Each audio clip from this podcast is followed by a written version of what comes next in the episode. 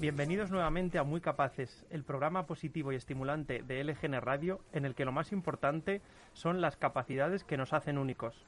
Cada persona tiene rasgos que le hacen ser especial y en general esas habilidades son fáciles de reconocer, pero si no se han desarrollado lo suficiente, en Fundación Esfera nos encargamos de hacerlo, logrando que surjan aún más capacidades.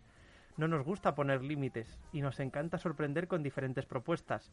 Por eso queremos compartir con los demás aquello que nos hace diferentes, especiales, inconfundibles. Lo recuerdo en cada programa, tenemos mucho que aprender de las personas con discapacidad intelectual, de su forma de afrontar las dificultades, de vivir con intensidad cada momento, de pararnos a reflexionar.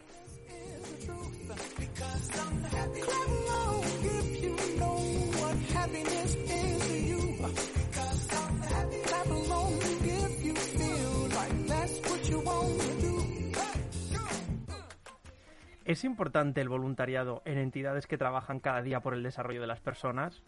Sin duda la respuesta es sí. La labor de los voluntarios, eh, pues en ciertas instituciones es admirable y sin ellos no podrían desarrollarse proyectos enriquecedores para la sociedad y para el desarrollo de, de cada persona.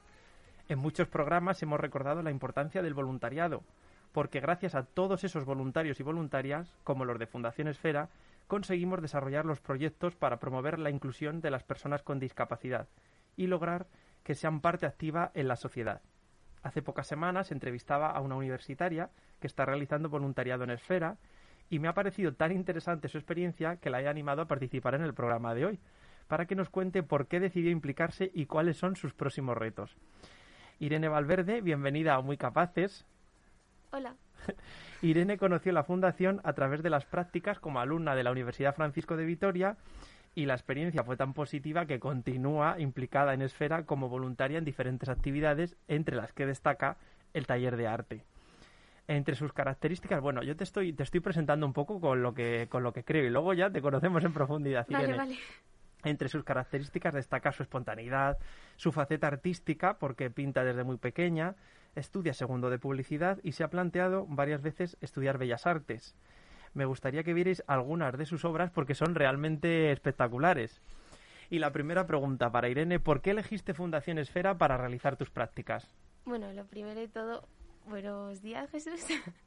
eh, a ver, yo elegí la Fundación Esfera porque en mi universidad nos obligan, por decirlo de alguna manera, a realizar ciertas, cierto número de horas en nuestro como voluntariado. Eh, antes de enfrentarnos a lo que es el coronavirus eran 50, ahora se han visto reducidas a 30 y bueno, pues tenía que elegir una entidad. A la hora de elegir, eh, valoré ciertas opciones. Sí que es verdad que te hacen, te, te, proponen tres como alternativas por si no tuvieses plaza en la primera, en la segunda o tal. Y mis tres opciones fueron pues la Fundación Esfera. ¿Por qué? Pues en primer lugar porque tienen un programa muy amplio, tienen un montón de actividades desde arte terapia, equinoterapia, natación, fútbol, absolutamente de todo, hasta mindfulness. Y me pareció muy interesante como si no podía coger la primera opción o no tenía plaza en ella, que era arte, por supuesto, podía pues optar a muchas otras que también eran interesantes. ¿Cómo han sido las prácticas apoyando a esas personas con discapacidad? Cuéntanos un poco. Pues han sido muy bonitas. Desde el primer día, además. Eh, yo me acuerdo que empecé en octubre, era Halloween y estamos haciendo un mural gigante para colgar en los centros comerciales y todo. Y desde el primer día los chicos se acercaban a ti, hablaban contigo, te contaban sus cosas sin conocerte de nada, que nosotros pues en nuestro día a día somos muy pudorosos para hablar de nosotros mismos.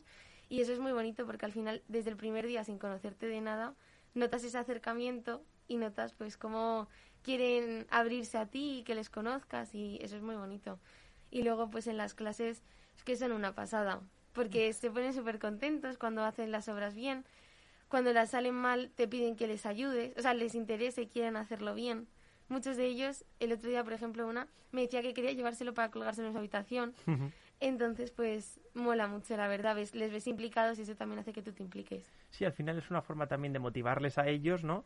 A través de un taller o de una actividad que se, que se proponga. Supongo que te ha gustado mucho la experiencia porque continúas como voluntaria, es decir, empezaste como estudiante de prácticas y ahora es como voluntaria.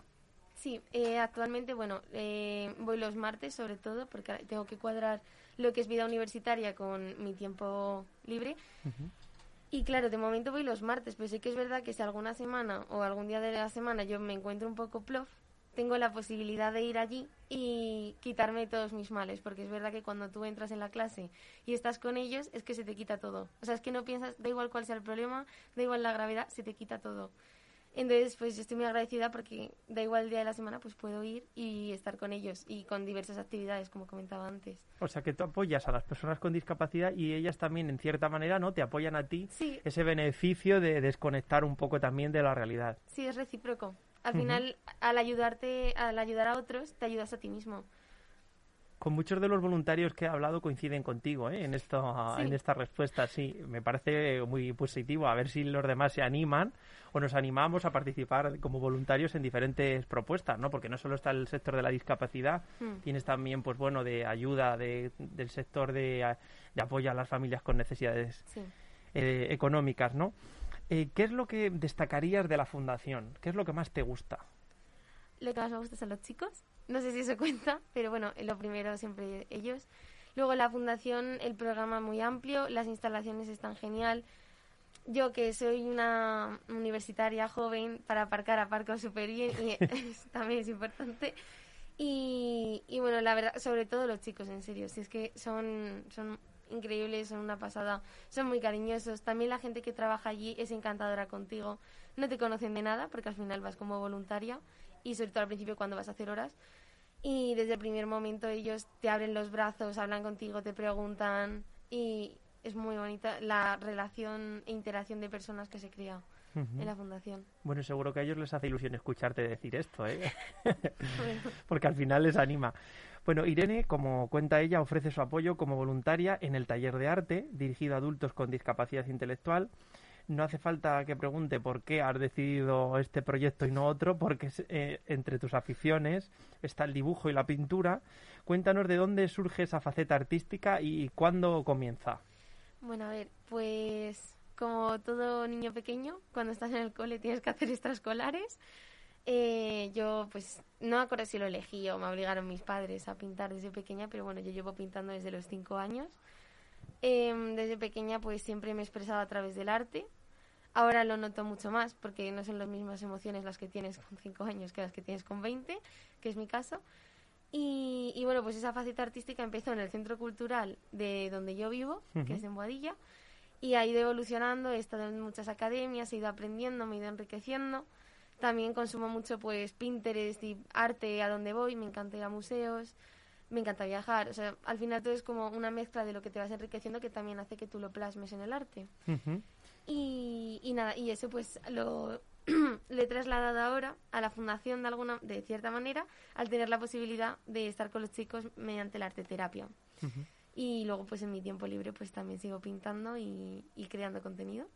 ¿Crees que el arte ayuda a los participantes a desarrollar capacidades? Sí, desde luego. Eh, hace poco hicimos un proyecto en clase eh, que consistía en dar a cada chico un lienzo pequeñito en el que tenían que plasmar lo que ellos quisiesen, cómo se sintiesen.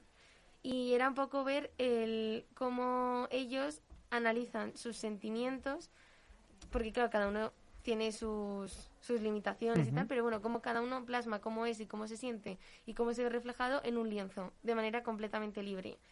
Algunos pintaron con las manos, otros tiraron de paisajes, más de recuerdos y tal, y algunas personas simplemente pintaron manchas de colores, porque le- esos colores pues, la- les transmitía felicidad al cuadro. Entonces yo sí que creo que gracias a la arte terapia pues ellos pueden poco a poco ir o sea, viendo una mejora y también pues sí, plasmando cómo se sienten, que es lo más importante. Seguramente muchos que nos estén escuchando pensarán, claro, está muy bien desarrollar habilidades a través de- del arte y los beneficios, por ejemplo, en el caso de la pintura, pero dirán, claro, si es que yo no tengo capacidad artística, no tengo esa vena artística, ¿crees que es necesario tener unos conocimientos teóricos o, o conviene un poco improvisar para aquellos que digan, bueno, pues a lo mejor me interesa ponerme a pintar? Que va, no. Una cosa que, que la gente piensa es que si tú no pintas bien no puedes pintar. Ujú. O si tú no dibujas bien no puedes dibujar. Yo lo que digo es que en el arte no hay reglas. O sea, literalmente no hay reglas. Tú puedes, o sea, vamos a pensar en los cuadros que hay en los museos que son solo una raya roja. Ujú. ¿Cuántos habrá de esos? Un montón. O sea, todos sabemos pintar una raya roja. Pues es que al final el arte consiste en tú plasmar cómo te sientes, plasmar un momento, una sensación, una emoción. Es, es un trocito de ti. Entonces, para plasmar un trocito de ti no necesitas adquirir nada. A ver, luego ya Esto pues depende de cada persona. Si quieres pintar igual de bien que, no sé, cualquier mm, pintor reconocido, pues necesitas técnica y base. Pero para tú pintar para ti mismo y para decir, oye, he pintado, porque hay gente que no ha pintado nunca, que también es importante recalcarlo. Y, y, bueno, es que la pintura no va más allá de eso, de romper con las reglas, con lo establecido y pintar como tú te sientes. Muy bien, a lo mejor tenemos aquí a una futura Velázquez y no lo, no lo sabemos. vete tú a saber. Ojalá. A ti desde luego te permite expresarte, ¿no? Y desconectar un poco de, de la realidad. Sí, desde luego, sí. Yo siempre le he dicho, soy un poco rara. Cuando también está muy relacionado con la música, porque al final las artes son un poco todo, ¿no? En, en mi caso, yo cuando pinto, pues bueno, yo voy a una academia, sigo reforzando pues la capacidad que tengo para pintar, porque en mi caso yo quiero perfeccionarla, pero si yo quiero estar en mi casa, yo puedo pintar lo que sea sin ningún tipo de reglas, por así decirlo. Cuando yo pinto en mi casa, más que pintar, dibujo, y dibujo pues cómo me siento. Si tengo un mal día y estoy súper triste, a lo mejor dibujo una mujer abrazándose a sí misma, de ese estilo. Y pues la música que también tengo pues va variando. Si a lo mejor estoy muy triste o estoy muy enfadada, me pongo rock. Que claro, tú dirás, va rock, a ver, Irene, joe, ¿no? En plan... Pero bueno, sí, y luego pues yo qué sé, para pintar de normal, pues a lo mejor sí me pongo algo más tranquilo porque al, al final pintar lo que me da es calma, en mi caso, entonces pues me pongo más mora, más tal. Y, y, bueno, yo creo que al final eh, sí que es verdad que uno plasma en el arte cómo se siente y cómo se ve. Lo vimos con los chicos. Yo lo veo con, cada vez que pinto. Hay días que pinto muy bien, hay días que pinto muy mal, depende del día. Y, y yo creo que es una manera de expresarse, pero como el hablar. Al igual que están los emoticonos, y te explicas con imágenes, pues te puedes expresar con, con cuadros. Hemos compartido en redes sociales además una de tus imágenes que se te ve de espaldas pintando uno de los cuadros, así que seguramente que comprobarán realmente la capacidad artística que tienes, que no me lo estoy inventando yo. Vale, qué vergüenza. Y comentabas también el tema de la música, así que vamos a poner unos segundos de una canción y luego te comento varias de las propuestas que tenemos pensadas. Vale. Soñé un verano que se hiciera eterno. Desde el momento en que vi tu mirada, me derretiste con esa mirada. Pero el verano se volvió un invierno. Cuando vi que otros brazos te esperaban, me congelé mientras yo te esperaba. Y ahora entiendo cuál es mi papel. Nos queremos cuando nadie ve las balas perdidas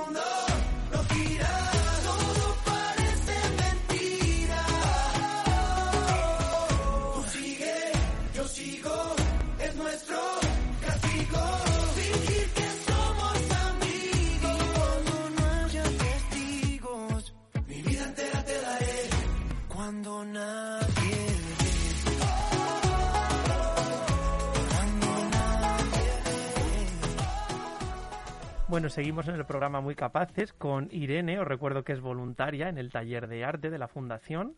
Y le comentaba que tenemos varias propuestas, sobre todo para el Día del Autismo, que es la próxima semana, el 2 de abril, y es el Día Internacional de- del Autismo, y al coincidir con Viernes Santo, pues la mayoría de entidades conmemorará esta fecha clave eh, en otros días para seguir sensibilizando sobre este trastorno que afecta a miles de personas. Otros años, desde la Fundación Esfera, se sumaban a la programación de Leganés con diversas actividades, pero esta vez para evitar reunir a muchas personas y seguir las pautas de prevención ante la COVID, se ha organizado una propuesta divertida y fácil de participar para cualquier persona y espero que tú también te animes a, hacerlo porque es Súmate al Puzzle Dulce. Así se llama la iniciativa en la que se anima a las familias a sumarse para conmemorar el Día del Autismo. Es muy sencillo, Irene. Se trata de elaborar una galleta con forma de pieza de puzzle, hacer varias fotos en las que aparezcas tú mostrando la galleta, ¿no? Y enviarlas a una dirección de correo electrónico que es comunicación arroba fundacionesfera.com antes del día 29 de marzo, que es el próximo lunes, así que este fin de semana te da tiempo a hacerlo. Y será la fundación quien publique a través de las redes sociales todas esas imágenes durante la próxima semana y el participante de la publicación con más me gusta, que tenga más repercusión, conseguirá un regalo muy dulce, que no podemos desvelar todavía. Al regresar de las vacaciones de Semana Santa, os contaré también un proyecto muy interesante que se está desarrollando en el área infantojuvenil de Fundación Esfera, porque como comentaba Irene, el caso es no parar y seguir haciendo historias, ¿no? Al final la vida ha cambiado, pero bueno, hay que seguir luchando, ¿no? Por los objetivos que tenemos. Y este os, voy a dar unas pinceladas sobre este proyecto que es Encuentros de Cine. Se trata de una propuesta del Servicio de Atención Terapéutica para favorecer la relación entre adolescentes. Es un espacio eh, propicio para encontrarse con otros jóvenes de su edad a través de una serie o película como elemento motivador común.